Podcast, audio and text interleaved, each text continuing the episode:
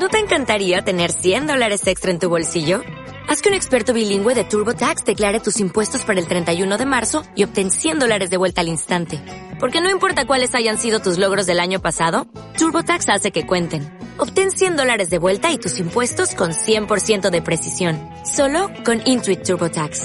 Debes declarar para el 31 de marzo. Crédito solo aplicable al costo de la presentación federal con TurboTax Full Service. Oferta sujeta a cambios o cancelación en cualquier momento.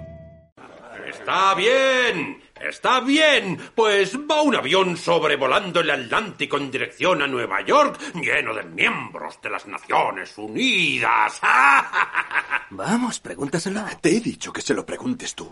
Y cuando están encima del océano, de repente se dan cuenta de que casi no queda combustible. Así que tienen que aligerar la carga del avión. Tiran todo el equipaje, pero aún sigue siendo demasiado pesado. Tiran los asientos, pero se dan cuenta de que sigue habiendo demasiado peso. Y finalmente un franchute se dispone a tirarse y grita ¡Viva Francia! Y entonces salta. Después un inglés se levanta. Se levanta diciendo Dios salve a la reina. Y se tira. Pero el avión sigue pesando demasiado. Así que un yankee, que es el delegado de Texas, se pone de pie y dice, ¡Recordad el álamo! Y entonces empuja al mexicano.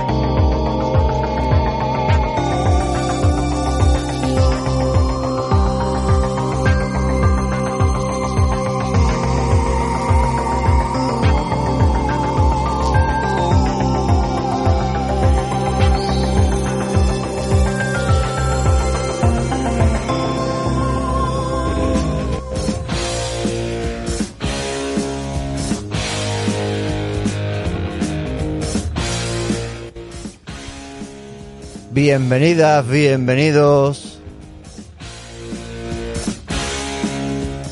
Ya estamos de regreso en una nueva temporada. Cuervo Rojo viene cargado a las pilas después de una aventura que hemos tenido. Uh.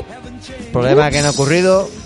Uy, descontrol. Y, y yo estoy bien, ¿eh? Estoy bien. Tranquilo, todo el mundo. En algún momento me preocupé, ¿eh? Inauguramos temporada, ¿no, líder? Sí, ahora temporada nueva. Hemos, hemos regresado al barrio. Hemos regresado a la poca espera, a la poca esfera.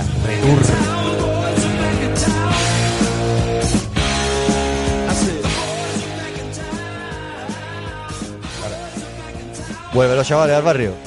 Aquí estamos. Bueno, pues hoy me acompañan Erasto Fulmen, Bien hallado, amado líder, capitán y a toda la podcastfera, un saludo. También está con nosotros Javi Millán. Hola, buenas tardes a todos y a todas. eh, y muy contento de volver a las andadas con esta nueva temporada de Cuervo Rojo Podcast. Sí, señoras y señores, esto es nuevecito, calentito, segundo programa de y primero oficial. Ajá. Se entiende. Y nada, estamos de nuevo reunidos con todas las medidas de seguridad, la nueva normalidad de la enredadera. Y estamos con público, bueno, eh, tenemos dos amigos, aquí está Lucía, por ejemplo, que ha visto la película, yo espero que diga algo durante el transcurso. Hola, buenas noches. Eh, Lucía, ¿te ha gustado la película? Sí. Hay una escena en concreto que a 29 años después sigue teniendo efecto. Sí, Joder. sí, sí, se, se ha visto la, sorpresividad.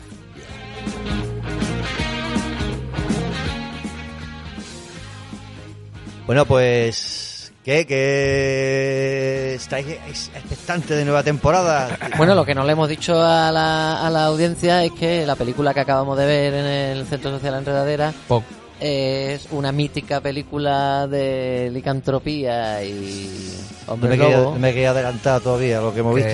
Teniente está... Está, está calentorro. Hombre, tendremos que presentar la película de la que vamos a hablar. Hombre, pero la gente lo ha leído en el comentario. De hecho, después había una, un momento para decir. mm, Estaba en, en mi guion mental. Pero bueno, Ah. sí, sí.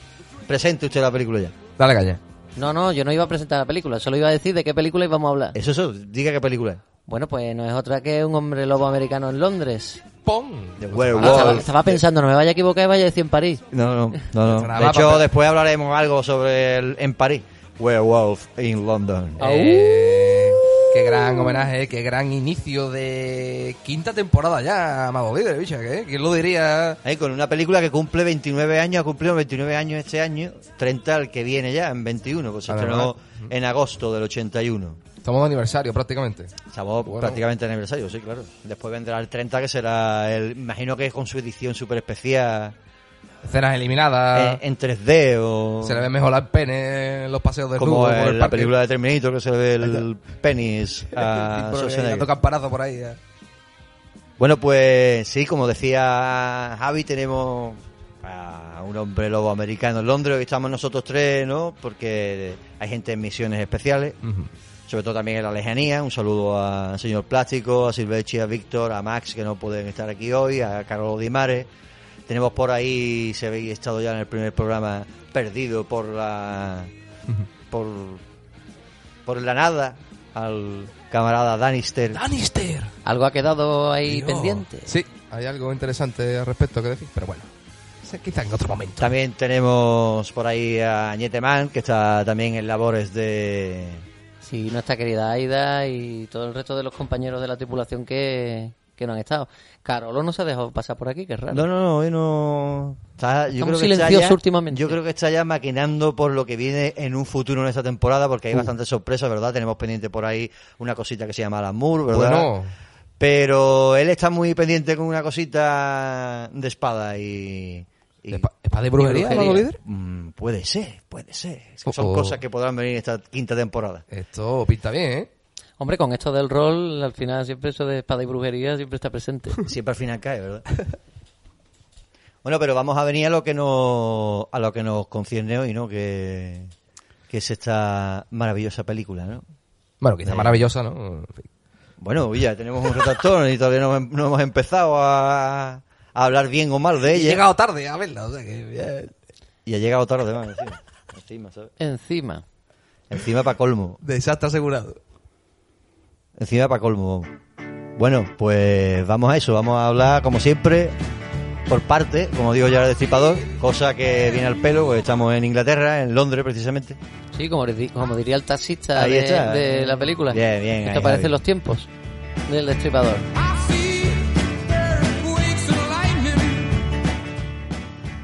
Bueno, pues nosotros vamos por, por partes, como siempre, vamos empezando como viene siendo habitual ya, por la ficha técnica, ¿no? Por la ficha técnica y artística. Vale. Ficha técnica, ¿no? La fecha de rol de los personajes. Ahí está, lo que viene siendo todo lo que es la película en sí. Perfecto. ¿Quería alguien leerla o...? Dale caña, dale, líder. Nada, vamos, líder. Si estás deseando después de tanto pues- tiempo sin leer una. sí, la verdad que sí. bueno, pues est- estamos ante un hombre lobo americano en Londres, An American Werewolf in London, que bien dicho. El país es Reino Unido y Estados Unidos. La película es de 1981, prácti- concretamente el 21 de agosto de 1981. Su duración es de 98 minutos. Benditas películas de menos de dos horas. Bueno, la dirección tenemos a John Landy, guion de John Landy también. Que hace un cameo incluso, amado líder. varios cameos, luego después hablaremos de ellos. El director de fotografía es Robert Painter. Tenemos en la música a Elmer Bernstein, un ya clásico en la banda sonora. En el maquillaje a Rick Baker, que luego comentaré un poquito sobre él, porque hay incluso un premio de la academia que tiene ¿Su por nombre? fin su nombre, no su nombre es de Rick Baker, sino que por fin se le otorga a los uh, ef- efectos de maquillaje un premio en los Oscars y fue a partir de esta película. Ah, ah, ah, qué bueno. De hecho, se creó Fue un el- o sea, marcó, marcó época. Qué grande. Lo merece, ¿oh? En la producción tenemos a, a George Folsey Jr., que fue una persona que apostó por la película, que después hablaremos por qué el guion dio tantas vueltas por ahí. Y la distribución, ¿no? Y la productora principal de todo esto es la Universal, que ya sabéis que los monstruos clásicos de la Universal. Ajá. Bueno, en el reparto tenemos a David Naughton, David Kessler, que antes sonó por ahí eso de Al Pacino de Baratillo. Era de, Y- y de segunda mano. Adria. Sí, un poquito también. Sí, le hemos sacado varios parecidos razonables al protagonista a lo la largo de la película. Eso no dice mucho de la película. Si te tienes que entretener eh, en buscarle parecidos razonables a los, a los, a los actores, pero bueno. Es Dice que llamaba mucho, la pero sí, atención. bueno. Pero la llamaba la atención que sí que se tenía un aire al Pacino mezclado con Robert Downey Jr. quizás. Sí, sí, en un momento, en Sí, sí, momentos. también. El chaval tiene su carisma, coño. Estaba ahí mm, recordando a grandes actores, ¿no? Sí, sí, claro, claro. Bueno, también ya tenemos a Griffin Dunn, que es Jack Goodman, el ¿Cómo? amigo de... Gryffindor. Es Griffin Dunn. Ah. Griffin Doom. Es el amigo de, de aquí de Kessler, ¿no? Jack Goodman. Ajá. Luego también hablaremos de, de él, porque tiene su protagonismo. Eh, Jenny Agutter como Alex Price, la enfermera. John Woodwine como Dr. Harsh. Frank Oz, que Frank Oz, director afamado, y la voz de Yoda, la voz de Yoda, por ejemplo. Eh, hace de señor Colin, el, el tío de la embajada que llega al, al hospital. Y eh, tengo aquí un pequeño detalle, que es el señor este que se va con los perros. Mira, no busques quién es el actor que hace del tío que no parpadea, que ese, ese es actor. Sí. Pero el que habla en cómo Ajá, se va sí. con los perros... Que él- también me sonaba la cara. Ese, ¿quién ese es, actor así de teatro inglés y eso, pero el otro es David Schofield y es jugador profesional de dardos. Pues... Y no es actor, es ahí le salió porque... Pero es el mismo que sale en la imagen de la tele cuando él está todo aburrido Exacto, viendo el campeonato de exacto, dardos. el que va con Inglaterra. Qué bueno. qué Ese es bueno. el Qué buen detalle. Soy uno de los, de los puntazos. Por eso La- aguanta tanto sin parpadear, ¿no? Está un no, ese, era, ese era de la- ese era del ajedrez. El ajedrez era el que estaba ahí... Sí, pues el otro, el que estaba jugando, es que la primera escena de la película hay, hay momentos, pues ese hombre que está lanzando en los dardos, pues Sí. es jugador profesional de- Típico de dardos. a- animal de pub, ¿no? Qué bueno. Bueno, la sinopsis. ¿Alguien se atreve a hacer la sinopsis o Bueno, pues así de... a bote pronto? de- Así de a bote pronto. Pues la sinopsis podría... La película podría resumirse en unos... Unos turistas mm, estadounidenses que están de viaje por Europa y son atacados por una extraña criatura eh, en el bosque. Y bueno, uno de ellos fallece y el, y el otro empieza a tener extrañas visiones y pesadillas en las que se le aparece su amigo muerto. Eh, poco a poco se va descubriendo que lo que ha ocurrido ahí es que han sido atacados por un licántropo y en, digamos en el tercio final de la película empezamos a ver lo que Las es consecuencias. la- las consecuencias de, de la maldición de la licantropía en quien la padece, ¿no? Y no decimos el final, claro. Yo, son 29 años ya, ¿eh? Creo que se puede decir. Yo creo que no es para spoiler, ¿no? 29 años ya, ¿eh? Un año menos que. Bueno, pues el principio de la película, el- el- este hombre que os comentaba de que es el, el de los dardos, estos dos chavales van por el por el camino así que se han- que ellos tienen pensado a Italia, ¿no? El, el David y, y Jack tienen pensado estar primero en Inglaterra, dar un paseo por Inglaterra y luego irse a Italia. Eh, la cosa que Jack siempre va recriminando eso de que yo hay que haber, haber que ido antes a, a Italia, ya es solecito, que vamos al sur. que no- Pero bueno, estaban allí en el norte de Italia y ellos van de paseo. Esa es la escena inicial de la, de la película en la que llegan a la, a la oveja degollada. Que es curioso porque la oveja degollada, el cartel no es una oveja degollada, que se lo dice Jack al, al tío. Dice, "Ah, ¿y, y la oveja dónde está? Y él, yo qué sé, porque es un lobo Es un degollado. lobo aullando. Un lobo ahí degollado, ahí atravesado, o sea, no es... Ay, a mí me pareció como aullando. ¿no? Claro, claro, pues es es atravesado ahí, claro, degollado está el lobo, no el corde, no el, la oveja. Y nada, pues entran, típica escena en pub inglés, ¿no? Que todo el mundo se queda callado. Ahí, Al claro. ver a los yankees, ¿no? Ah, después ellos piden, se sientan, la camarera bromea con ellos, no así, bueno, bromea, ¿no? Se los acerca con ellos y ellos bromean con ella. Y ahí en ese momento es cuando le hacen un recordatorio al Álamo, pero todo esto viene porque ven una estrella de cinco puntas en la pared. Ajá. Y ellos se preguntan qué es lo que es, ¿no? Y entonces, por la broma, la camarera es, que ¿usted es de Texas? Y ella es así, se van a... No, mentira, le dice, ¿usted recuerda el Álamo? Y le dice, ah, el Álamo sí, la vi en el cine tal de Londres, no sé qué. Claro, se quedó todo, no, déjalo, que es broma, no, no. Claro, Sí, porque pero- se pensaban que era de Texas, la, la- decían ellos, la broma por la, la estrella de, de Texas. Pero Ajá. la estrella también es, claro, referencia a la, a la película clásica, ¿no? Al La- pentáculo. al pentáculo de que veía la gitana que tenía. Luego después hay un montón de hay demasiadas referencias a la película porque de hecho en esa escena la primera una de las primeras frases que tienen los dos sobre la estrella de cinco puntas es que yo no nos enseñó las películas clásicas de la Universal que ese es el símbolo del hombre lobo. Esa es la frase que dice uno de ellos al otro. Así, ¿no? Y el otro le dice, sí, pues eso es brujería, no sé qué es eso, es de brujería.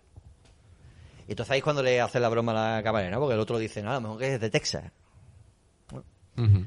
Claro, el otro empieza a contar un chiste, el tío este de la- del ajedrez, empieza a contar un chiste muy gracioso sobre el álamo, precisamente, y un, y un avión, ve la película, no voy a contar el chiste. Y, y en el momento que termina el chiste, pues no se le ocurre otra cosa a uno de los chavales que coger y decir, mira, pues la estrella esa para qué? Y ahí es cuando ya el silencio sepulcra y el tío de los dardos este que os digo yo falla y ya le dice, mira chavales, que yo no he fallado en de tantos años, aquí sobráis. Del tirón. Es algo que claramente un tabú. ¿no? Claro, totalmente tabú. De hecho ya salen por patas de... Nota falla pub. y la culpa para los nuevos. Claro, en la película vamos viendo cómo ellos salen de- del país, se van ahí cantando Santa Lucía, porque, claro, ellos pensaban en Italia después de esto, pero primero, en verdad el viaje principal era Italia, pero hubo un cambio de último momento, entonces pues ahí la broma, ¿no? Y cantando Santa Lucía empieza a llover y, y todo es muy bonito ya del todo. Mientras en el palo notas se quedan ahí pensando que yo, que hemos dejado a los chavales solos. ¿Tú me entiendes, no? Que por ahí, ahí ya ahí nos vamos enterando que, que ahí la superstición es una realidad. Así que yo, cuidadito que... lo- no- total, que los chavales van ahí andando en ese preciso momento, en ese preciso instante, y escuchen ya el aullido de... Característico. Me, estoy deteniendo en este detalle para que veáis la lo que es el, el, el, el clima que, que tiene la película. Después ya iremos ya más de tertulia, no hay que ser tan específico con las escenas. Pero aquí en este momento se empieza ya a escuchar los primeros aullidos y los chavales ya que se acojonan dicen que yo, yo he escuchado algo raro. Y el otro, yo también.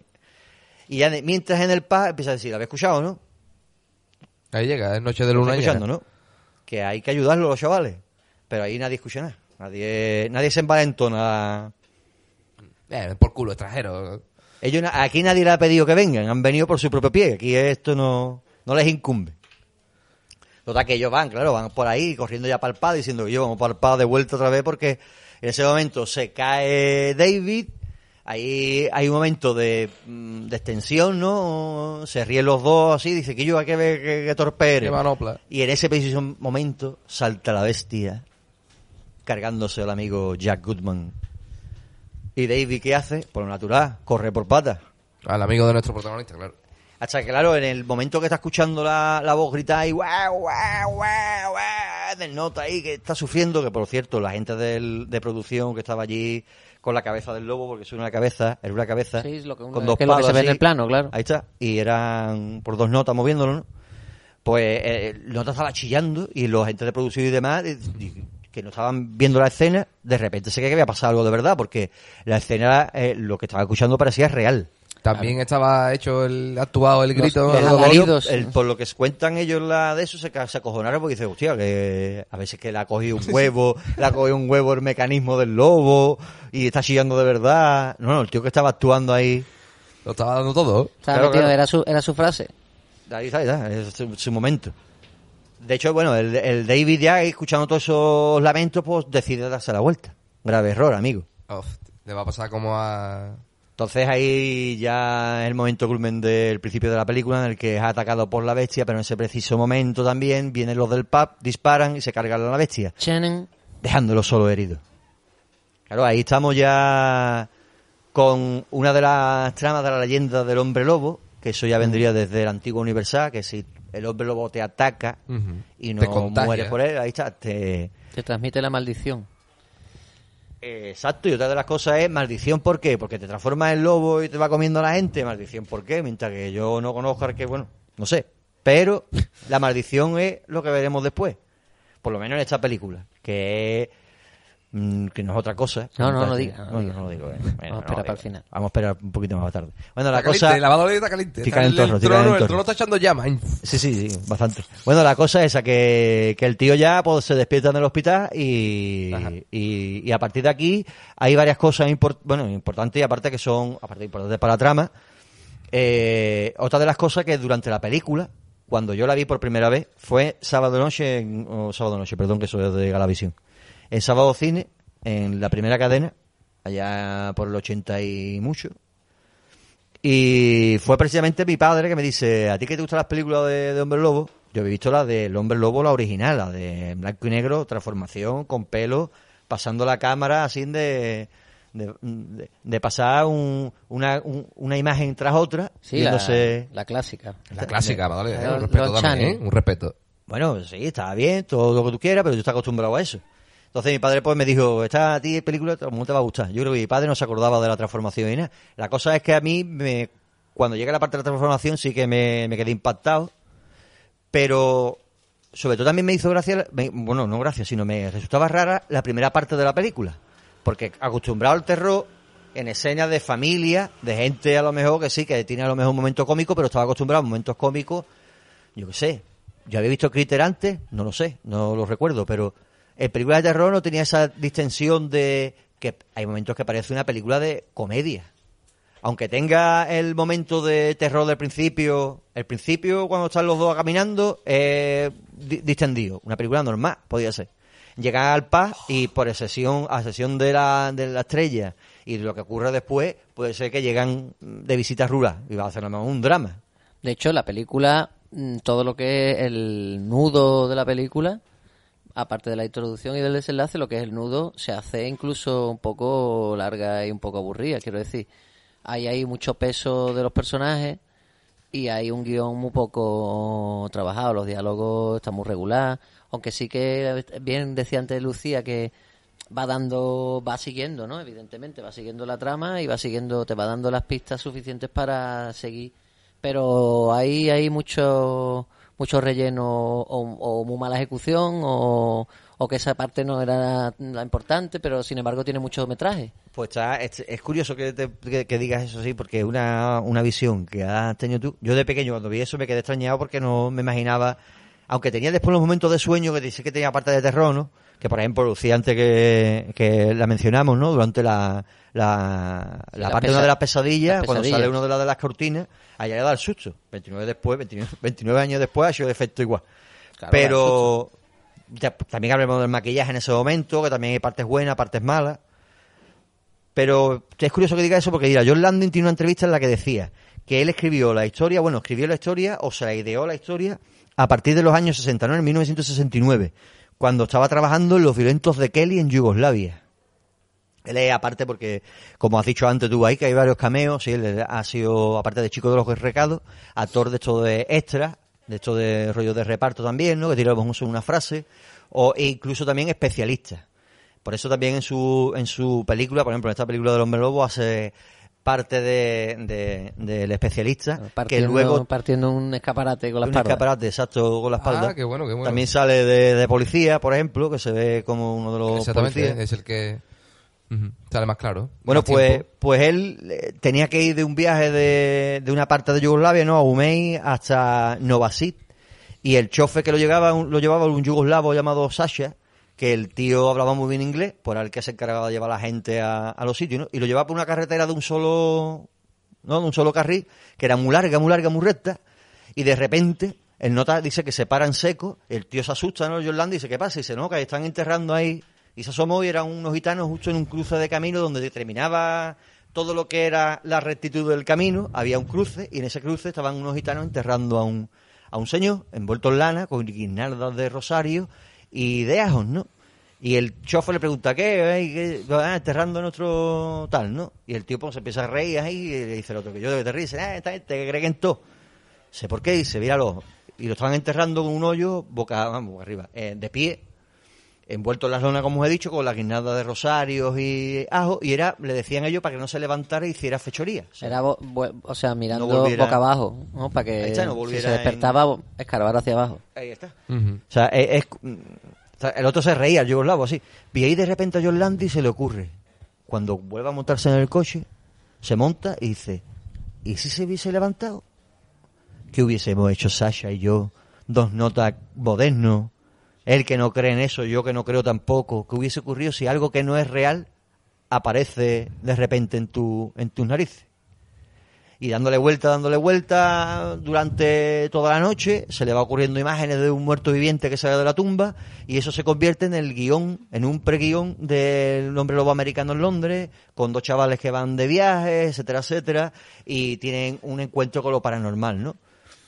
Hombre, quizá el punto más novedoso que tiene la cinta, porque como ya se ha dicho, hay anteriores que han, ta- han tratado el tema de la licantropía y directamente llamada El Hombre Lobo, ¿no? Un- eh, sobre el Hombre Lobo.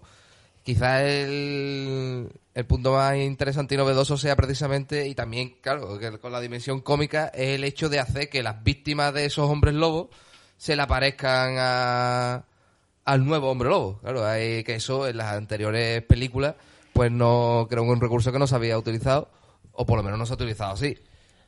De hecho, una de las mejores escenas de la película es cuando eh, el amigo en el cine le presenta a todos los muertos, que ha a todas las víctimas que ha matado cuando estaba transformado en bestia, y todos le aconsejan cómo es la mejor manera de suicidarse, ¿no? Como... Esa escena que posiblemente sea la, la mejor, eh, quitando la gran transformación que tiene en Hombre Lobo, pero yo que he llegado un poco tarde, pero de las que he visto me ha parecido la mejor, porque es que lo contiene todo.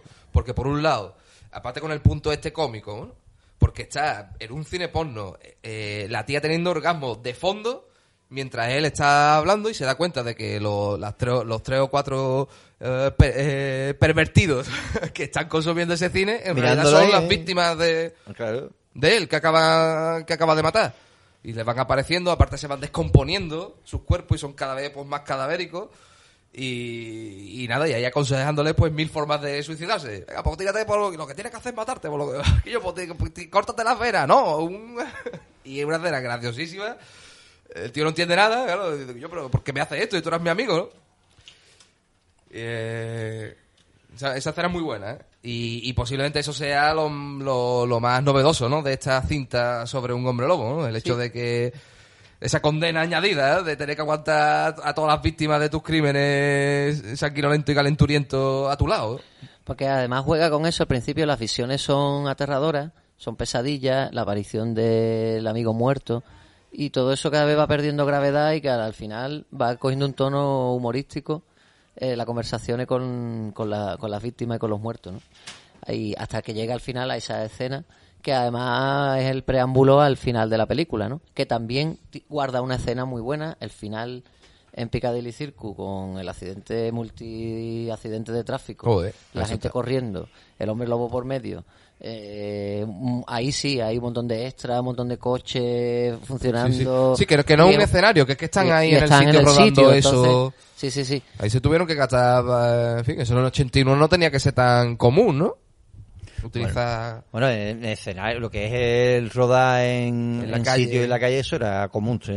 Hay un montón Pero de bueno, películas que se ruedan. Pero bueno, coger un sitio muy simbólico y eso, y mm, cortarlo durante un tiempo para hacer una escena de acción a los James Bond, ¿no? Con mm, 20 coches Un autobús, un autobús de dos plantas Creo, creo, que, creo que se, creo que se ha hecho en, otras, en otras películas de, de la época, como Italian Job, a lo mejor creo que anterior. Pero, pero sí, bueno, la cosa es que, que, todo lo que conlleva la producción de esta película es muy diferente a lo que estamos acostumbrados también, como habéis dicho antes, con del Hombre Lobo anteriores, ¿no? Como el rollo de, del Cheney Jr., ¿no? Con las transformaciones del Hombre Lobo clásico. También una película que se llama igual que esta, que es la del Hombre Lobo en Londres, que es de, de otro actor diferente. Y también está otra película que se hace referencia en la misma de... que es curioso, me hace un montón de gracia. En la misma película, los dos tumbados en la cama, la enfermera y él, hablan de, de lo del hombre lobo y demás, no sé qué, y, el otro- y la otra coge y le dice, eh, el hombre lobo de Oliver Reed, y el otro no, de Cheney Jr. Mm. Y claro, es Oliver Reed es el hombre lobo de la Hammer, y el Junior, Cheney Jr., es el, El el de la Universal. Y hay una, una, un, Hay una una pequeña, un guiño ahí, Sí. estamos en Inglaterra, ¿no? La, la producción de los monstruos clásicos aquí era, era la Hammer, vosotros en Estados Unidos la Universal. Por eso la influencia de la tradición del hombre lobo en el cine está, de la Sí, historia sí, sí. está. Y, y los Igual guiños de- a la historia original, aunque Claro, claro. mete por medio, como tú bien dices, esa historia de esa, la novedad es esos estudiantes o esos turistas. Claro, hay que- el película en la que es una señora violada, con este caso es la de la Hammer, ¿no? Y la criatura que nace es él, él tiene la maldición del hombre lobo. Luego tenemos la de que es eh, el, el hombre que va paseando por el cementerio porque ha ocurrido algo, de repente le ataca la, la bestia, ¿no? Y le dan casa y, y escapa y, y él termina herido y se transforma en el hombre lobo, igual que aquí, ¿no? En esta, en esta película. Y, pero sí que está la novedad de esa maldición, ¿no? La maldición que es transformarte en hombre lobo y matar, ¿no? Aquí la novedad es que tu amigo muerto, bueno, o la víctima, se te puede presentar. En este caso, tu amigo decide presentarse y te, y te va a dar consejo. Y hace de Pepito Grillo y te está, está. diciendo constantemente lo, lo malo que puedes llegar a ser y que lo mejor es acabar con todo eso. Nuestro protagonista, las pesquisas que tiene por lo que es y lo que se va a transformar es por las visiones que tiene en, en sueños, que John Landy eh, dice que se basa en una película de, de Buñuel. ¿De Buñuel? De Buñuel, sí, en lo del momento de los sueños, esto que se va despertando y cada vez que se despierta es otro sueño. ¿no? El Eh, web. Sí, Sí, es la pues, de la burguesía, no me acuerdo el nombre Ah, completo. el extraño secreto de la El burguesía. extraño secreto de la burguesía, eso. No sé si era el extraño sueño de la burguesía o... Pero estaba, él, él tenía la, había visto esa película, ¿no? Y entonces pues de repente se le ocurre meter esa, esa cosa. Y, y claro, va, va teniendo ya visiones de lo que se va a transformar. Los- En los sueños que tiene, que va persiguiendo un ciervo por el, por el bosque, que tal. Y hay una escena en la que sueña que está en su casa. Y de repente familia. es atacado, está con la familia, de repente llaman a la puerta y es atacado por unos monstruos vestidos de nazi. Hay un- una especie de zombie, otro lo- una especie de hombre lobo. Con una colección de caretas cada cual más ah, recurrente. Pues ahí Rick Baker, que es el, el, de, el de maquillaje, ¿no? Ajá. El gran, di- el gran diseñador de, todo esta, de toda esta película de los efectos especiales. Pues Rick Baker ahí le dejó el trabajo a los ayudantes y hicieron ello que yo, que no tengo tiempo ya, que, que ¿Hace esto- este videoclip ustedes? Hacerse ustedes las máscaras y cada uno pues se hizo una, una visión de los... Quedó, bastante... Lo suyo. Que en algunas partes, en algunas está bien, se ve, pero cuando lo ves en esta nueva versión ya que es más definida, se le puede ver los fallos de, de la de que no es de que es estático, eh, está quieta, se ve que es una máscara. Hombre, claro. Se, se Claro, nota, claro. hay movimiento de, de fauces Claro, claro. hecho a, la, Lo a lo pasa es que rápido hay muy pocos que- primeros planos, está, está bien hecho, Exacto, resultón. claro. resultón. Enseña- Y de hecho también Y es después hay un de- mensaje ahí muy importante, ¿no? Que es cuidado con lo que llevas dentro porque cuando vayas a tu casa vas a llevar peligro allí, ¿no? Exacto, eso es... Solo que le reconcome al personaje que hace que en un momento quiera entregarse a la policía, ¿no? El hecho de que... La pesadilla esta de los nazis, a Yolandi se le ocurre porque dice, son judíos, es americano, un judío americano, y entonces porque va a soñar con, con pesadillas fuertes, porque unos monstruos nazis y se cargan a su familia. Y ahí se le meten la, esa pesadilla. Que, que es recurrente, porque después tiene otra vez la misma pesadilla, pero esta vez en el hospital queriéndose que se ha levantado. Y, y nada, y ahí ya empieza la vida normal otra vez de toda esa hora de la película es aparte de meterte esas ensoñaciones de terror que poco puede de ser la parte de, terre- un par de de, pechetes, terre- de pechetes. terre- de terror luego viene el pechete, El que luego es eso que la enfermera pues no tiene otra cosa que hacer que decir mira pues chaval me ha caído bien y me lo voy a llevar a mi casa Es verdad. y claro el chaval se lo lleva a su casa Aunque no te creas que me llevo a todos los chavales que Ahí me está. caen bien. No, no, no, no, no. eso fue muy directa la chavala ¿eh? a mí la verdad que me, me cayó bien la, la mujer Estas europeas tan Pues liberales. fue- Estas europeas. Fue Estas ahí de a, ideas. a cuello, ¿eh? Dice, yo, mira, mira, el salón, la cocina, el cuarto de baño. Y dice, el dormitorio. Y se quedan ahí un ratito. Y dice... Él- y, y él va a hablar y dice, ya mira, te voy a ser sincera. Yo no traigo aquí a mucha gente muy a menudo. Pero vamos, que me voy a bañar, que si me quiere ver, que puede venir a verme. Anda, eh. Y ahí empieza ya todo el jaleo ya de... Y Lo que suele pasar cuando dos chavales jóvenes... He aquí porque la película es una película de ciencia ficción. es aquí, ¿no? Es aquí el momento. aquí. Bueno, mientras todo esto está ocurriendo, las pesquisas que le está llegando es por su amigo, al, el doctor que se queda ahí con la mosca detrás de la oreja, porque hay un personaje que, que no, hemos, no, no hemos dicho, no hemos saltado el momento que viene el de la embajada a visitarlo, que es Frank Oz.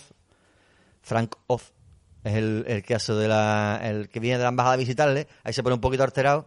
Y claro, escuchando el doctor lo que dice en notas, se le queda un poquito como raro eso de que el- una bestia, si el- todo el mundo dice que es un hombre loco, lo que lo ha matado, claro, él nota cuando lo salva a los del pueblo, lo que hay muerto en el suelo es una persona, no es un lobo, ni un animal, ni una bestia. Entonces, ¿qué va a decir pueblo? Todo el mundo con pinchado en el pueblo, es un loco que se ha escapado, que tenía problemas de tal, No, y... no conviene en una taberna ni en un pueblo en su- con sus negocios pues tener tener la losa ahí de una criatura extraña que está matando que, al que llega. y que sobre todo se habían, librado, publicidad. se habían librado del vecino hombre lobo que tenían.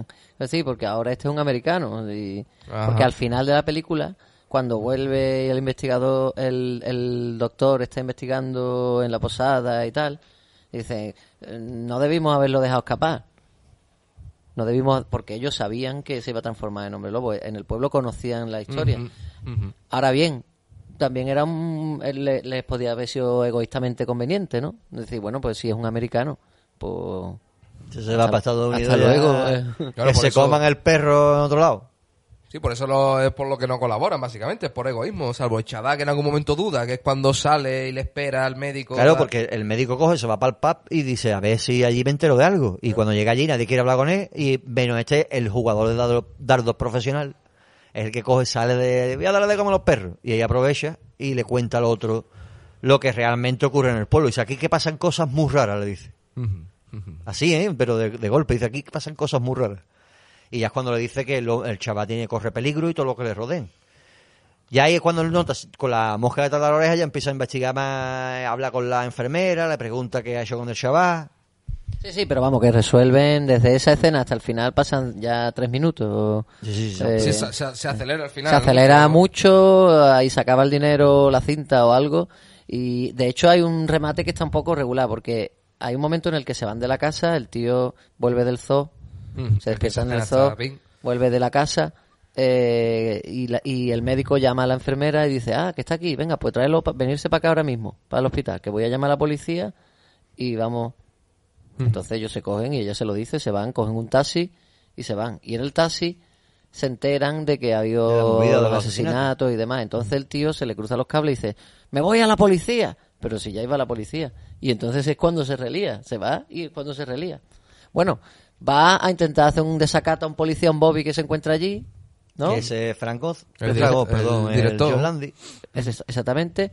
Intenta que lo detengan en una escena un poco cómica, ¿no? En el que también ahí todos los tópicos saltan a relucir, porque el americano que dice, lo peor que yo puedo hacer para que me detengan, que pues, la la reina es un tío, eh, Churchill era un cabrón, Claro. eh, ¿no? lo, que, lo que en Estados Unidos sería a lo mejor mm, la detención automática, no lo sé.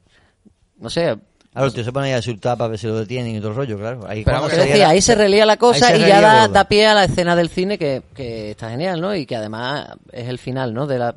Pero quiero decir que eso está un poco, si ya iba la policía, ya podíamos, podíamos haber resuelto la cosa de otra manera, ¿no? La manera en la que se escapa y hace el retruécano Sí, para hacer poco- el final es un poco de, vámonos, Claro. venga, así mismo. Así mismo, sí, sí. Puede ser. Claro. Bueno, pues como estamos en la, en la parte que nos hemos, hemos estado hablando un poquito de, de todo el principio de la película, hemos descrito lo que es el comienzo y hemos hablado por encima, hemos contado también escenas clave de lo que es esa hora casi de transición a, a la que viene a ser la transformación ya del hombre lobo por fin. Y, y vamos a, a- a indagar, vamos a entrar en, el, en la transformación y os Bien, voy a bien. contar cosas sobre la transformación. Bien. Vamos a escuchar un temita que de hecho suena. Antes escuchamos de mm, un tema de Bad Moon Racing, ¿no? Y eso suena eh, justo antes de que se vaya a transformar. Cuando se transforma, se escucha el Blue Moon de Bobby, de Bobby Beaton, Binton, vamos a escucharlo ahora. y vamos a tener una pequeña pausa para que podáis hacer pipí en un árbol y ahora volvemos. Venga, Amador. You saw me standing alone without a dream in my heart, without a love of my own. Blue moon,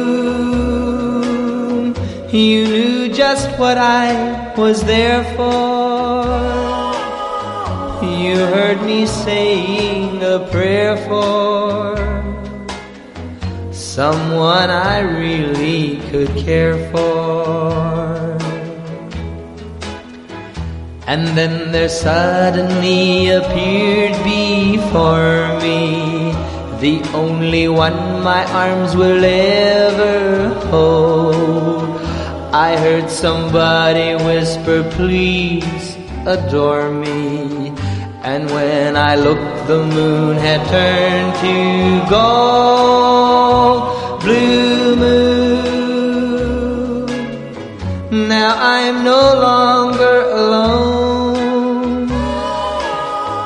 Without a dream in my heart. Temazo, Amador Líder. Bueno, la, la gran transformación del hombre lobo hay que agradecérselo al departamento de maquillaje, a Elaine Alexander, a Dawn Beswick, Tom Oh. Hester, Oh. T- Steve Johnson, Oh, oh. Kevin Brennan, Igual. Beryl Lerman, Sean McEnroe, Joseph Ross, Bill Sturgeon, Kevin Brennan, Barry Richardson, todo a las órdenes de Rick Baker. Dios, gran de máquina, un trabajo, aplauso gran ahí, equipo hombre. y gran trabajo. Hombre, Rick, Bravo. Bravo, Hombre. Nada más que por decir esa retaíla de nombre. Lo primero es de que hay que decir de Rick Baker que estaba trabajando, cuando estaba en conversaciones con John Landy, le dijo que yo que voy a hacer esta película, no sé qué, yo quiero hacerla y nunca se hacía, ¿no? Y entonces le llega de repente la oportunidad de hacer eh, los efectos de maquillaje para una película llamada Aullidos de Joe Dante. Y claro, él se, se, se involucra en el, en el proyecto de Aullidos, ¿verdad? Y, y ahí empieza a trabajar. Y de repente suena el- su teléfono y es John Landy. Que yo, Rick, que me han dado dinero para la película, vámonos. Y se queda así y dice, hostia, ¿ahora qué hago? Coge, se va a Rob Botting, Rob Botting, que es el, el gran maquillaje de efectos de la, de la cosa, que luego años después su nombre reluciría en Robocop, por ejemplo, también. Eh, y claro, Rick Baker coge y dice a Rob Botting, que yo, que tú puedes con esto. Quédate con esto, con Aullido, que yo me voy con John Landy. Y se va con John Landy. Y John Landy lo primero que hace le dice, ¿tú dónde has estado? Le dice, yo he estado en Aullido con Joe Dante. Que le dice, ¿Y cómo es? ¿cómo es la transformación? Claro. Le dice, igual que la tuya. igual que la tuya. Pero claro, era un bípedo, es un hombre lobo a dos patas. La transformación eh, a cuatro, la de, la de ellos, una cosa que va a ser una harta más complicada de hacer. Porque la del hombre lobo de pie simplemente es la cabeza, transformarse, y añadir el efecto de los pelos si quieres y demás, a lo mejor lo de la mano también como vamos a ver ahora. Pero claro, es de pie, ya no hay otro efecto, se puede después poner las patas así en otro plano diferente, pero esto era tumbado. Las y, patas esas. Cuando está el plano tumbado boca arriba, ese es letal. claro, y todo a plena luz, en el aullido hay más oscuridad cuando se está transformando el lobo de aullido. Exactamente, ahí la clave está en que está en el medio de una habitación perfectamente iluminado y se puede ver todos los detalles. No, no se pueden ver todos los detalles, pero da la sensación de que se pueden ver todos los detalles y eso es lo que está magníficamente hecho. Está muy bien. Muy bien. ¿no? Como bueno. toda la película en el maquillaje que hemos visto con el amigo de, de David, ¿no? El Jack Goodman, que hay un momento en el que tiene el hilillo aquí colgando, eso está perfecto hecho. El, la sí, sí, el, de- el amigo también, ¿no? El amigo también está la... Cómo va evolucionando. de- evolucionando. cadáver, La, cadáver. el- la- la última fase, que ya tiene media cara de esqueleto, está muy guay. Esa, es- está muy bien hecho ese Eh, maquillaje. eh, es un extraterrestre de ellos viven, ¿no? Ahí, De pues, tiene- Bueno, pues John, John Landy, como bien has dicho tú, Javi, que quería, él quería que, que eso fuera a plena luz, ¿no? Que, hombre, no podía ser de día, pero sí que tuviera un sitio luminoso donde se viera la transformación y no hubiese esos efectos de cámara, de transición de cámara, ¿no? Exacto, eh, da esa sensación como, como hacen los magos, ¿no? De intentar una aparente eh, que- claridad, pero en realidad lo que está oculto está muy bien Está ocultado, está, está muy bien. De hecho, lo primero que se hizo fue un diseño de un gráfico, ¿no? Un storyboard, como se suele decir en el got del- de, la, de la cosa. Yeah. Y no, de la transformación, ¿no? Esos dibujos, ¿no? En la que se veía poco a poco, ¿no? Cómo se iba transformando, ¿no? Y, y claro, se trabajaron durante 10 horas en una semana, ¿no? Todos los días 10 horas. El maquillaje era de unos, unas 5 o 6 horas diarias. Del nota haciéndose, del David, el Nauto, ¿no? El, el actor. Haciéndose moldes de la mano, de los pies, del torso, de la cabeza, de todo el cuerpo Todo el prácticamente. cuerpo, es que es desde la, desde la punta de los dedos, desde la mano hasta la espalda, Exacto. pasando De, de hecho, la película, en esa, la película tampoco se, se rueda toda en lineal, pero esta parte eh, precisamente se hace en postproducción porque va a, ser costosa y se hace una vez la película termina y cuando se está en, en diseño de, produ- de po- postproducción, ¿no? cuando ya están ahí preparando para editar y demás, ahí es cuando ellos ruedan esa, esa mítica escena. Y no es lineal. ¿Por qué? Porque David no tenía mucho pelo. Entonces cuando le ponen el pelo y lo van, lo van cubriendo, dice que yo irá, ponle el pelo entero y vamos a hacer la transformación al revés. Al revés, claro. Porque, eh, por lo menos del pelo, porque esto cada vez le vamos afeitando más y él se va moviendo y las prótesis se van viendo porque esto es un trabajo de, de chino. Qué bueno. Entonces esa es una de, la- de las peculiaridades que tiene. La otra es que John Land y Rick Baker hablan, claro, ellos están dentro de la industria, de que el trabajo fue muy sencillo realmente. Porque la primera transformación que hay es la mano. Y entonces la mano, como vimos en la escena, ¿no? Se va alargando poco a poco, ¿no? Y luego después la mano ya con almohadilla de perro, ¿no? Ya Así, o de lobo, ya se va. Pues eso es unas jeringuillas en cada dedo. Llevan detrás una válvula así, que va a presión, y eso Se va el inflando. émbolo Le va inyectando- va inyectando el gel al, al látex y entonces pues se va alargando las manos. Igual también la prótesis de la cara. ¿Qué ocurre? Que en la cara, cuando van, es, tienen que coger el, el muñeco que es el lobo que va aumentando la, la cabeza y con el líquido, pues tienen que ir quitando los trozos, volviéndola a poner otra vez en su sitio para que se vaya viendo la, cómo alargan. Que por cierto, esa escena en la que se ve la, la boca como sí, va, sí, cre- sí, va sí. creciendo. es- Se Eso es- el hocico, vamos, se Es, convierte la cara impresiona- en un- es impresionante. Yo ahora en la revisión que hemos hecho hoy, pues la he saboreado la escena, viéndola también con otros ojos y viendo los trucos de otra manera, viendo, de- no, pero aún así me ha parecido una escena magistral y además que lo comentaba antes, ¿no? En la película, esta, esta película es la primera película que yo recuerdo que me dio miedo, que me aterrorizó de niño, ¿no? Esta- esa transformación tuve pesadillas yo con eso, vamos, me acuerdo. Y mira que la película no es especialmente terrorífica, pero claro, sería yo un chico, lo Está que fuera, y me impactó un montón, ¿no? Esa escena. Que está muy bien hecha, ¿no? Luego hay una, la escena en la que veis, por ejemplo, el pelo que sale, así va siguiendo el pelo de repente, eso es una placa de uretano que con los pelos metidos normal y lo que hacen es que lo tontería, lo tiran, los jalan para adentro y entonces después le dan la marcha atrás y entonces pues, parece que sale para afuera. Claro, claro. Un efecto de, de cámara tan, tan tonto como ese es otro de los efectos que tiene. Puro ingenio, otra otra de las cosas es que ruedan primero la parte de, de delante, luego la de detrás y si se fijáis, él constantemente tiene un mueble delante Sí, claro. y luego se ve las piernas, luego se ve el de hecho, hasta que se gira al final, se da la vuelta. Hay Eso es entero. mortal. Hay un ramillete de trucos y de Exacto. oficio ahí que... Claro. Pues ahí está el boquete en el suelo, típico boquete, estudio de un metro, metro y medio Ah. de, de estatura, un boquete. Está el actor metido dentro, Ajá. maquillado totalmente, y luego la prótesis de cuerpo, Ajá, ajá. que Tom Hester es el que se encarga de hacer ese, ese trabajo y hace el diseño del cuerpo. Está del y luego los, los notas que están debajo, él utiliza, él solo menea las manos y la, lo que es la, la cara, y luego las piernas están movidas por unos palos con unos notas debajo, unos asistentes debajo. Qué cabrón. Que he hecho una anécdota que dice que estaba en pleno rodaje ahí moviendo los palos, ¿no? Y el nota ahí, y dice, no me gusta, venga, descanse, corten. Y el nota se está saliendo y ya se queda el cuerpo solo, las manos ahí, ¿no? Y el, o sea, el, el torso sin las manos y la cabeza y las piernas. Y de repente las piernas empiezan a moverse locamente, ¿no? A moverse muy, muy locas. Y dice el tío, eso es lo que yo quiero para la película que estáis haciendo. Y se lo nota intentando sacar el palo, cojones, que cuesta un montón. Que es imposible de sacar. Pues, Y después graben. eso es lo que ¡Acción! tiene que hacer la película. Ahora ponte ahí otra vez. Y, y cabrón, total, claro. que consigue el efecto, que de hecho lo que se ve en la película es que las piernas se mueven muy rápido, así como un tembleque. Estuviera dándole, claro, Ahí el está, esto- está ardiendo, ¿no? O la transformación. Qué de bueno. hecho, eh, ahí, por ejemplo, eso es es buen actor, porque la transformación empieza con eso. Claro, Yo- claro. Eh, Yo iba a decir eso. También forma buena parte de la transformación es el principio, en la que no hay efectos, sino es la expresión corporal de, del actor. Que si bien durante la película no, No es que demuestre demasiado.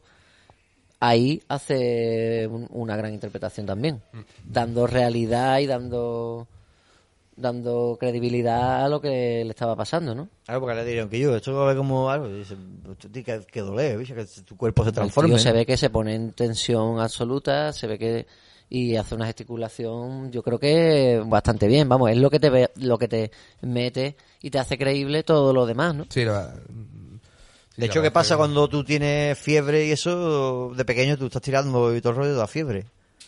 Y es que tú estás ahí en, en vez de ser pro- progresivo, ¿no? En, en segundo. Inmediato. Claro. La cosa es que ahí, en, la escena esa de transformación, yo siempre pensaba, hostia, el tío sale de la casa y no ha partido nada. Y es que yo no recordaba, por ejemplo, la escena en la que dejaba la, la puerta abierta antes de justo antes de transformarse. Sí, sí, sí, es verdad. Claro, nosotros lo vemos como si pasaran horas, pero realmente lo que está pasando es el anochecer. Es como si estuviese pasando esos 5 o 10 minutos lo que la luna ya por fin sale, ¿no? Empieza Y- a y salir y, ya, transforma. se- y ya Claro. empieza a transformarse. Cuando ya la luna está ya saliendo en su esplendor. Mm. Y claro, a nosotros parece que es un rato, pero en verdad es poco tiempo, puede ser media hora como mucho. Sí, pero es cierto que está el detalle de que abre la puerta, sale y vuelve a entrar y la deja Y abierta. ahí está, y se queda escuchando música y aburrido, como diciendo, bueno, esta noche es la noche de la luna llena, a ver qué pasa. Y ahí es cuando ocurre, claro. Y toda esta retaíla de los efectos que John Landy y Rick Baker decían que era tan tan sencilla y tan No veas. tan de hacer. Son Pues, unas máquinas. De hecho, tan máquinas son que hilando fino, a ver si. Bueno, la- a- tú que te- tú que eres un tío que no ha visto nunca la transformación, que eso tú me dijiste que no lo has visto, Sí. ¿a ti qué te parece con los efectos ya acostumbrado al CGI, del malo, del bueno, del regular? Muy buena, me parece muy buena. Me parece que está genial, es que no hay que ponerle un pero. Hombre, claro que está tirando. Y, y cada detalle que está dando, esa mezcla de ingenio y recursos, es que han tenido que tirar. Habrán, habrán exprimido para hacer esa escena todos los recursos que se lleva haciendo en el cine fantástico para todo este tipo de cosas y de. Y de desde, desde hacía 40 años. O sea, que, que, que, que se le puede poner, que se le puede poner, pedir, ah, ni un pero. Está genial. Y el chaval, en los primeros segundos de la transformación, que es más la actuación de él, pues sí, pues vamos, está cor- más que cor- está correcto. La escena en, en conjunto está genial.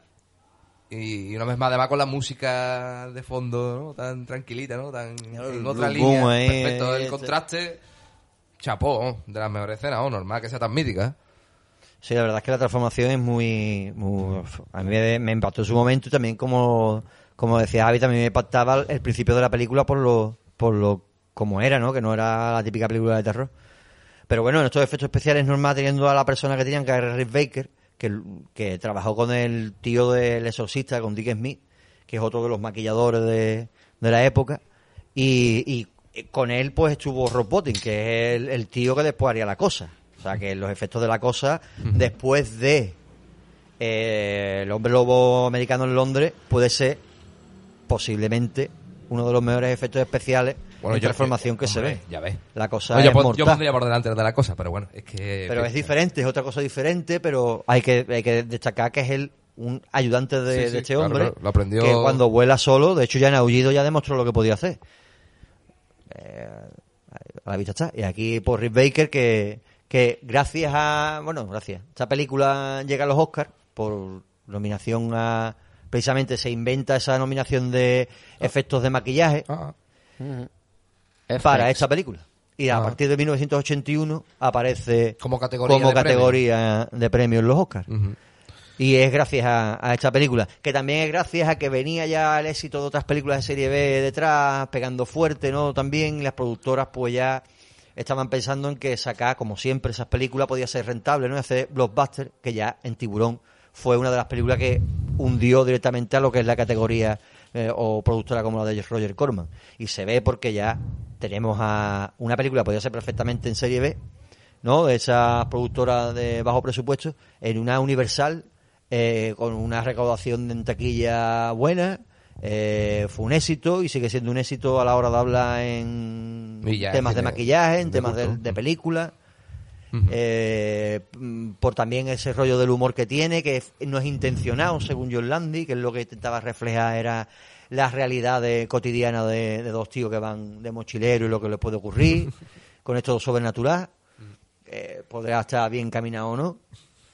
La película es una película normal y corriente, no hay que destacar nada aparte solo del diseño para mí, ¿eh? lo que es el, el maquillaje esos efectos que son mortales. Sí, y, Ah, las, ah. las dos o tres anécdotas que hemos contado de un par de escenas interesantes como la del cine con los muertos, la escena final de acción quizá también. Al final todo tiene que ver con el rollo de lo que es los efectos de eh, prácticos al final en, el- en los efectos Sí, especiales. sí, porque cuando carece de, de eso, la película es bastante descafeinada en, en sentido pero es que- interpretativo y de guion, vamos. Que, Claro, es que, es que hay veces que parece hasta gags, porque hay incluso una escena en la que se le cae al uno de los policías todo la- todos los urinarios, así, y el que, según él dice que no es intencional, eso es- no es humor, que no... Pero es que él venía de rodar Kentucky Fried Movie, el John Landy me refiero, que era una película de gags, de, del Sacker, de los tíos estos de agarro como pueda, aterriza como pueda, y eran gags. O sea, que venía de rodar eso. De hecho, él cuenta que él hace la película lineal y se entiende porque él coge y dice que yo, las películas se hacen así. No es... Esto no es... Sketch tras sketch. Ahí está. Para eso Y- tenemos- y- y le dan la hora de José Mota. Ahí está. Y entonces, pues. Y él viene de, de- de hacer eso, los Blues Brothers, porque gracias a, a- a todo esto, ¿no? Empieza a rodar películas y llega su, su gran éxito que es eh, Desmadre Americana, Animal House. Entonces, pues eso le da pie a que le dan más películas. Sí, y sí, empieza los Blues Brothers, también tiene éxito, y llega al final, pues. eh, el hombre lobo americano en Londres. Que al final su transformación de guion, ese extraño que hace de muertos vivientes o algo sobrenatural, como le encargan una revisión de la, del clásico de la Universal, que otra vez la Universal quería volver a rescatar sus clásicos, pues él aprovecha y mete su guion y le mete lo sobrenatural de los gitanos y demás, pues venga, hombre lobo, en vez de un muerto viviente, que ya lo mete, de hecho, con el, con el amigo. Entonces ahí le sale el, el trabajo. Sigo pensando que a ver si la tipa esa rara de la aventura era una de las trabajadoras con las máscaras esa tan bien que hacía de que os parecía que se parecían al Dani y a ti, líder, no sé qué. Podría ser, podría ser, podría ser, podría ser. Bueno, hay una, una cosa que nos hemos ido dejando divagando, hemos tenido esa te- hemos tenido la tertulia, hemos hablado muy bien de la, eh, hemos hablado parte del maquillaje y demás, pero hemos saltado un poquito, hablado, que no, no se ha mencionado, aunque yo antes en, en la pausa sí que lo escuché, esa del hombre lobo americano en París. Ah, Sí, bueno, la, eh, una especie de reboot, ¿no? Sí, hay gente que dice que es la No. segunda parte. Es un remake. Yo la he visto una vez y otra vez la vi por televisión, que la cogí y empecé a verla y creo que me quedé hasta dormido. Porque la, primera vez que la vi, la vi entera y no me gustó. A mí no me. No, no, me la película. No, Lo que sí, eh. lo que sí es más de mochilero, ¿no? Esa, cuando estaba Sí, diciendo es- antes de los peligros de, de los viajeros y tal, esa película va más de eso. y es peor que esta ni, y ni, la mitad de mítica, por supuesto. No, bueno, se estrenó y no sé si tuvo una recaudación de taquilla aceptable o tal. Sí, yo creo que tuvo éxito en Pero- su momento, pero los, los hombres lobos eran de, de ordenador, Yo. ¿sabes? Claro, exacto. Es que es lo que pasa, es que lo, lo que hablábamos antes, esta transformación con, con, con lo, digamos, con lo la clasi- es clásica, y pero se ha hecho poco mejor después, quiero decir, porque la mayoría se ha hecho todo digital y no había una transformación de hombre lobo que yo recuerde así digna. Tenemos la de. Underworld también. eh. Y se han hecho muchas películas de Sí, Hombre sí, Lobo, sí, ¿eh? Se hizo la de... Bueno, ¿te acuerdas de la de Lobo? Con la que dieron... Hombre de- Lobo también, la, la de... O precisamente el- la maldición del hombre lobo, ¿no? Que, que también la Universal lo volvió a hacer en 2011, por ahí. Sí, esa es más fue. moderna. Que... Todo ordenador, menos- toda la casa, todo ordenador, Y un tío menos inglés que, que el copón, pero bueno. En la, fin. la, la cosa es que, que la película hecha, aparte de tener esa peculiaridad de, de- del guion con el muerto viviente, con esto de las maldiciones de los, del, del lobo y demás, que ahí es donde metió el, el nota el guion para Universal. Eh, en este de americano en París se repite la misma fórmula, es el mismo zombie que le viene a advertir al amigo. Eh, en este caso son mochileros que están haciendo tras tras por ahí por Francia. No son dos, son cuatro, creo recordar, cuatro amigos o tres amigos. Por lo tanto, hay uno de ellos que sigue vivo con él porque tampoco lo ataca. Y están haciendo puenting en un- una iglesia de por ahí. Pero se meten en las discotecas esas, en, la- las chunga, catacumbas. a eh, los Blade. Hay un rollo de que los hombres lobos son los Sí, mafias de, está. Por eso se dice que de- es una... de París. Ahí está, que hay un, es un reboot, hay una, una gente que hizo la segunda parte porque la, la, la nota que también se transforma en lobo. Una historia. La cosa es que a mí la película no me gustó nada. Pero, ¿por qué saco esta colación? Porque hay un reboot, existe reboot, o como dice otra gente, segunda parte, tendré que escuchar yo a la gente que opina eso. Y, y digo esto porque ya toca el- la parte final del programa, ya tenemos que... Hombre, hay- habría que mencionar, ¿no? Seguimos hablando de películas, lo, lo hablamos antes fuera de micro, ¿no? Por ejemplo, la de... Sí, sí. Hemos mencionado Aullido, Aullido que creo que hay tres, ¿no? ¿Tres partes Aullido, o hay no, dos? hay cinco partes de Aullido. ¿Cinco? Joder, me quedé yo antiguo. Son cinco partes de Aullido. Aullido mm, y la que hablábamos, la de Lobos Humanos, que también es una película muy guay de esa época. ¿eh? Lobo humano con los Lo que pasa es que ahí no hay tra- transformaciones, ahí salen humanos y lobos. Ahí está. Pero- Y, y los indios hablando de Y la del pat- transformación, enseñando las huellas, cómo se marcan las huellas con la mano. Está guay. ¿Y la del pacto de los lobos? que Una cosa muy... Otra película también, que con una bestia, la bestia esa francesa, ¿no? Eh, la leyenda de... Esa es de, de 2012 o 2013, esa peli. Esa es... Creo que un Hombre, poquito antes, ¿no? un poquito antes, ¿no? O- Principio del- 2000 será. del 2000 ¿Sí? o por ahí, por ahí, sí, sí, sí. Y yo era un pibillo, ¿no? Cuando... Ahí con Marda Casco, ¿no? Era ahí pegando ahí su... ¿eh? Artes marciales guau, En Francia. Marda Cascos. Pues sí, a mí me gusta, esa película me gustó a mí, no me, de- no me desagradó. A mí me parecía interesante. En fin, que al final un personaje tan maravilloso como el hombre lobo, Eso los licántropos, y eh, hay muchísimas películas, pero no todas, o en definitiva para mi gusto, no todas tratan bien el, el personaje. Y en lo del cua- lo de que sea cuatro patas el- en la transformación, la mayoría siempre son a dos patas enormes, en casi todas las que yo recuerdo de, El rollo Garú de, de Hombre Lobo, menos en esta que hemos dicho de Pacto de Lobo, que es una bestia, ¿no? Que- el werewolf. Ahí está, o, o... Pero la mayoría a dos patas. Cazador de sombra. Cazadores de sombra, yo no la he visto, pero vamos. Se transforman en lobo a cuatro patas. Pero claro, no... Pues esa no hemos tenido el placer. No. Quizá algún día pongamos ¿Sabes Steven. Seagal aquí? De Steven Seagal.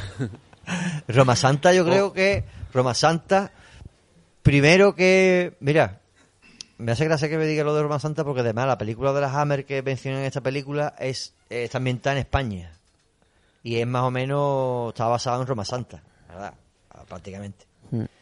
Y no hay no hay hay una transformación pero no no es como este además creo que recordar que era lobo directamente No, eran lobos a dos patas, ¿no? En, en- en Roma Santa no ¿no? Roma Santa no. En Dog Soldier sí. Claro, claro, claro. Era que la película, de hecho, de la Fantastic Factory, de, de lo de la Yusna, Yusna y compañía, con el Zapataki. Sí, El el, Zapataki. guardia, el guardia civil eh, convirtiéndose en, en hombre lobo. No, esa es la de los lobos de Arga. Ah, vale. O Las sea, tres es- películas que ha hecho. Más mala esa que- también, más mala que hombre lobo a dos patas, lobos de Arga. Ay, Rollo ay, aullido ay, también. Rollo Más aullido, que- con más mala que vos. y... Estaba quedando un repasito bueno. No estaba mal. Bueno, pues están las clásicas también, ¿no? Tenemos La Noche de Valpurgi, ¿no? Con el mm, Gran Pornashi, ¿no? Que también son películas de hombres lobo, ¿no? Al fin y al cabo, ¿no? La marca de, del hombre lobo La marca también, del ¿no? hombre lobo.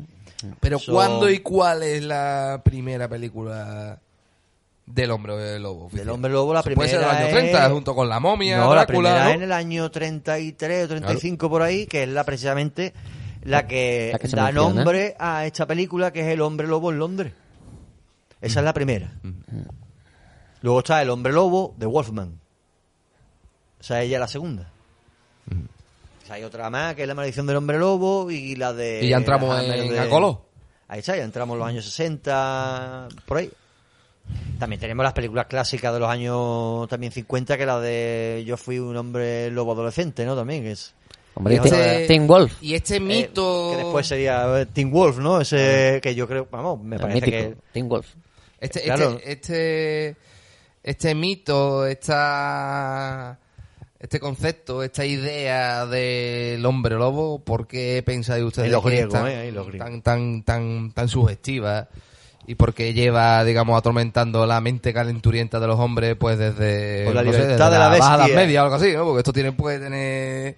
Antes que se llevara al cine, esto ya estaba for- en el formaba parte del folclore y de, la, De la de los bestiarios y medievales, etcétera. O sea, que, Bueno, ¿qué el, mito, pasa ahí, no? el mito del hombre lobo al parecer va por la enfermedad esa, ¿no? Esta enfermedad Sí, de bueno, que... de lo de, lo de- de que te sale un montón de pelo, ¿no? de las personas que le salen pelo por todos lados y entonces eso generaría eso pero la, el- el- la leyenda del hombre lobo de la marca del hombre lobo de la película que yo sepa eso no tiene un fundamento real vamos eso de mezclar los los carromatos de los gitanos con el- la estrella de cinco puntas con el eso yo creo que es ficción pura ¿no?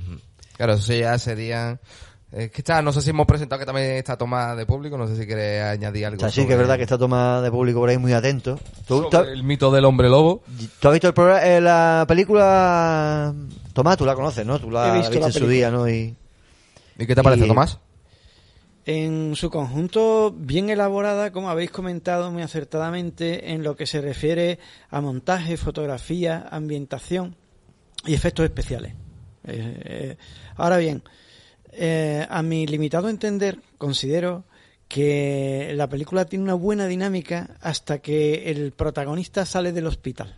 A partir de ahí la cosa ya va tomando un cariz que parece que no se tuviera muy claro cómo iba a terminar aquello.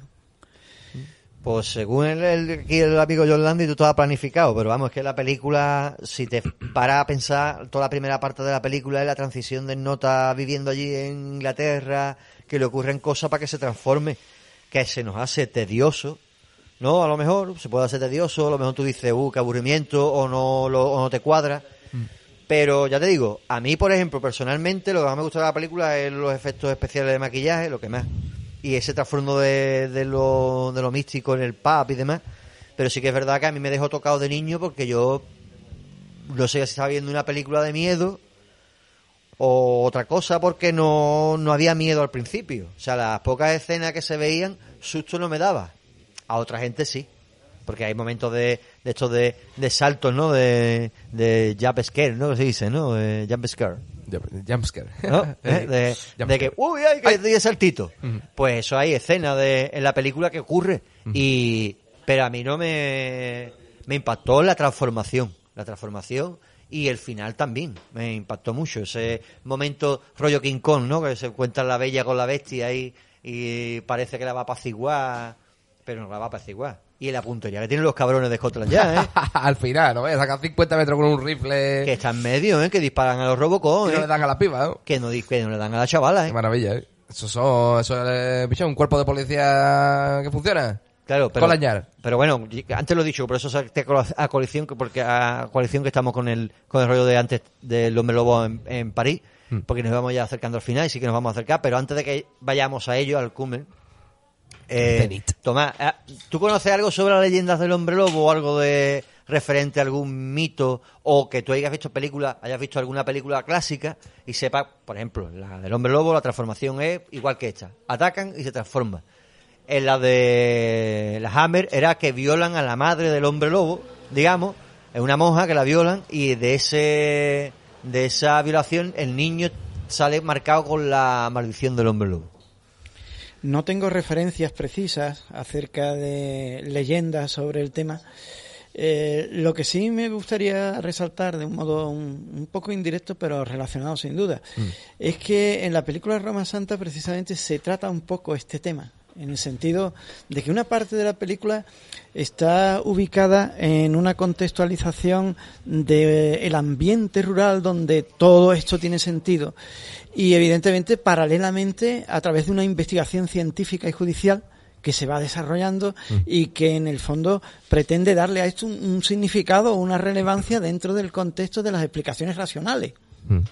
Y, y Santa, yo creo recordar que la leyenda también era que era el séptimo hijo varón de una familia enorme de, Yo- yo- de, estos yo- de granjeros y ahí está la maldición, nace el séptimo hijo varón de una familia, no sé qué. Yo creo Y esté que... bautizado o algo. Ahí por ahí tornaba la leyenda de... Yo creo que Amado Líder has dado, has dicho una palabra que yo creo que es No, no, y, clave toma- para... y to- y tomada con una clave, que ha dicho Ah. lo de rural, porque es verdad que ahí es donde hacía Sí, efecto las películas del hombre lobo, lo de rural, que el John Landry lo decía, que decía que lo, lo quería llevar a lo contemporáneo. Ahí también ha dado él un... Pero yo creo que has puntito dado bueno. una palabra clave que yo creo que tiene que es fundamental para el mito del hombre lobo, que es fundamental. Y sin el cual prácticamente no tendría papel ese monstruo en la constelación de monstruos de los bestiarios medievales. Que es la idea de que es... Porque al final son depredadores sexuales. La idea que late de fondo es la idea del depredador sexual. Es- ese es el hombre lobo. Por eso es el hombre lobo y no la mujer lobo. Eh, el- el- El lobo está hay- que hay asociado... de mujer lobo, pero bueno. El lobo está asociado al diablo, desde en la Edad Media también. Y el lobo se empieza a combatir como una representación también del diablo. Pero eso es diferente a, a decir que, que, bueno, que el hombre lobo, el mito del hombre lobo. El lobo, el lobo siempre ha estado satanizado, ¿no? Por, A mí- a mí me por la parece- civilización. A mí me parece, viendo esta película y viendo la escena y viendo la energía que tiene después de esa noche que no se acuerda, que le dice a ella no se acuerda, que lucha con ella en la cama, está bromeando con ella, no quiere que se vaya al trabajo, vámonos otra vez a casa. A mí esa escena y cada vez... Como el lobo de Jack Nicholson, que también tiene esa viveza. Sí, sí, sí. y como la mosca. ¿Os sex- acordáis de la mosca appeal. de Cronenberg? La- La, la potencia sexual que adquiere ese personaje cuando está infectado. La fuerza de la naturaleza en acción. Exactamente. Y, y, esa fuerza se, se, se materializa en dos cosas. En la capacidad para... eh, Al final es capacidad de dominación. Ya sea para herir, ya sea para poseer eh, sexualmente. Y es el... Ahí está... Claro, yo creo que ahí está toda la potencia, digamos, de esa, de esa, de esa mitología del hombre lobo, ¿no? Esa parte salvaje, pulsional eh, de los seres humanos. Yo creo que por ahí va un poco, pero bueno, eso ya es un poco, es un poco como en la línea de lo que tú has dicho de la medicina de lo de lo de lo- la enfermedad de los pelos. Puede ser que sea que tenga que ver en el folclore ese tipo de, de ideas, pero este, yo creo que desde el punto de vista antropológico también tiene que ver esa imagen del hombre huraño capaz de los mayores crímenes, ¿verdad?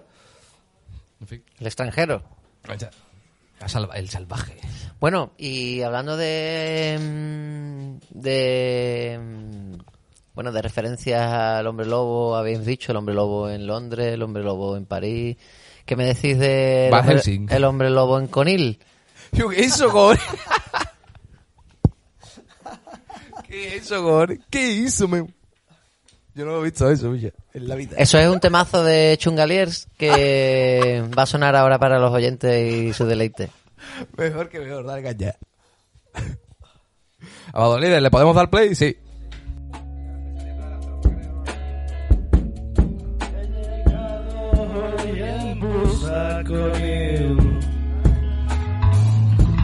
No sé qué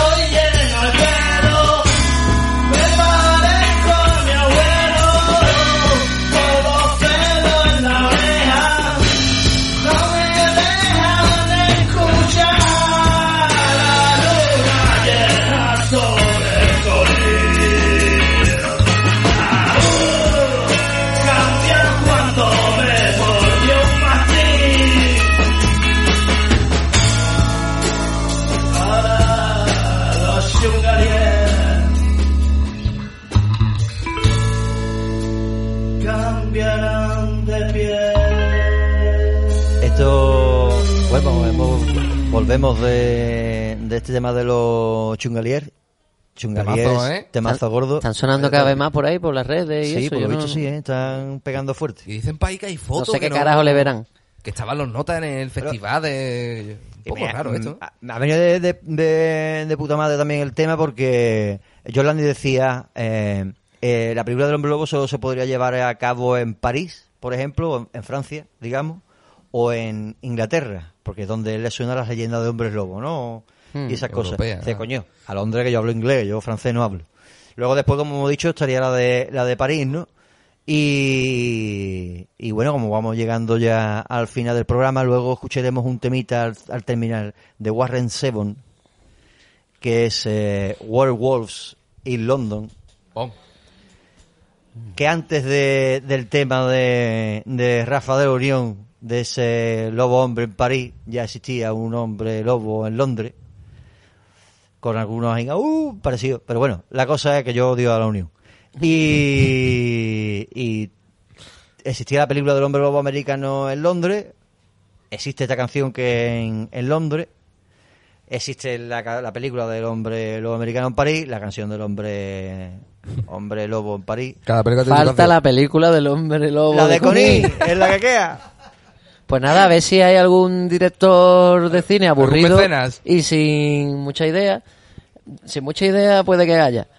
Y puede pillar y mangar algo de aquí si quiere. Vamos, si ha llegado hasta el final del programa. Netflix la compra seguro. Netflix tiene cuatro, bueno, cuatro horas no, horas infinitas de, ah, de chimenea. O sea, horas y horas de chimenea para que tú la pongas a la tele. Para que tenga el efecto de una chimenea. El si staff- Netflix tiene eso, lo compra todo. En algún punto indeterminado al sur de Europa. El staff de Cuervo Rojo se ofrece para poner banda, banda sonora y extras eh, para la película de Los John Landis, si está escuchando esto, quiere volver a rodar, Sigue, sigue, Hombre. Lobo gaditano en, en Conil. ahí está, llama, llámanos. Además que tiene que el guion está hecho ya. El guion está hecho ya. Y la banda sonora. o sea, que- Y ¿qué hasta la banda sonora. Es un caso de un depredador sexual en las carpas de Conil en una noche de agosto. Con una noche que- Con un con tazo. tragedia, con tragedia. Bueno, pues Con pelo nada, en la espalda. Señores, vayanse, vayan despidiendo de la audiencia, vayan dándole esos besitos tan cordiales que le dan. Pues nada, sí, con vuestro permiso, que yo me despido muy contento con este nuevo inicio de oficial de temporada, Amado Líder. Prometedora temporada, quinta, sin rima. Que no la 5, claro. Ahí está. Y qué voy a decir, cojones, Que un saludo, chavales. Pues como siempre ha sido un placer echar el ratito aquí viendo un clásico del cine de terror, aunque menos terrorífico de lo que la recordábamos, pero hemos echado un buen rato viendo la película y después destripándola como hombres lobos, o sea, su víctima. Fíjate, la caladita. Bueno, pues sí, da la caladita. ¿Se nota mucho? Se ha debido notar que sí. Está muy rico. No hay, al- no hay alcohol hoy, hoy no hay alcohol. Se la caladita. Bueno, pues nada, eh, aquí Fauli se despide. Eh, querido público, bien, bien hallado por venir. Gracias, Tomás, por esa por ese inciso que, ha- Claro. que has dado. Gracias, Tomás. Y nada, os esperamos como siempre en iVoox, en iTunes, en redes sociales estamos en Facebook, en Twitter y en Instagram. Estamos en todos lados. O sea, somos como Dios. Sí, señor, podéis vernos y escucharnos. Y comentar lo que y- queráis en las y- redes. Y, nada, pues nos vamos a ir con el temita de, de Warren Zevon, así con su Ameri- m- hombre lobo en Londres. Que es un temita muy curioso y muy gracioso. Que, más, que Warren Zevon puede tener una película solo también, perfectamente. ¡Au! I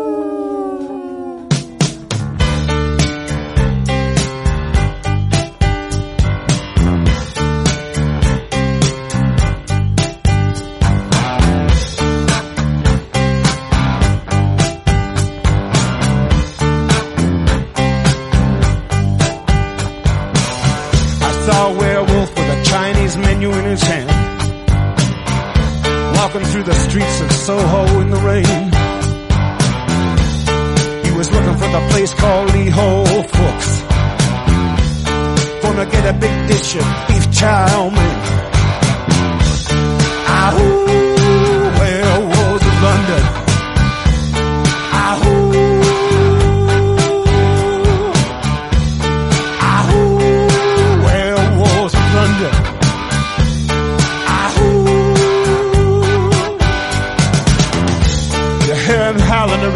kitchen door.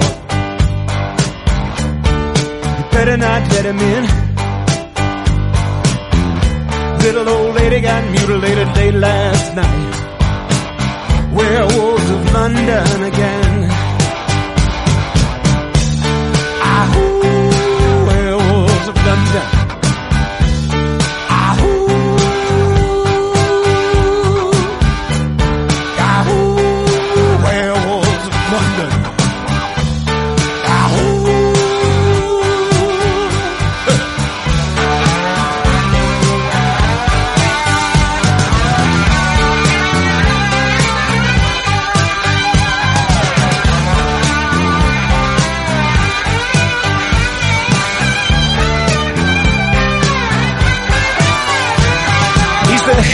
Hairy-handed gent who ran amok in Kent.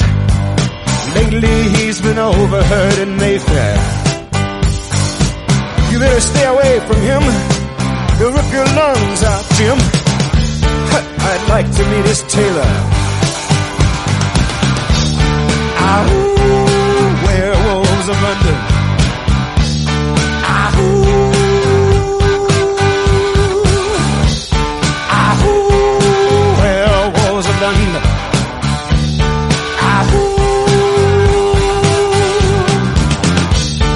I saw Lon Chaney walking with the Queen, doing the werewolves of London. I saw Lon Chaney Jr. walking with the Queen, doing the werewolves of London. I saw a werewolf drinking a pina colada at Trader Vic's. His hair was perfect.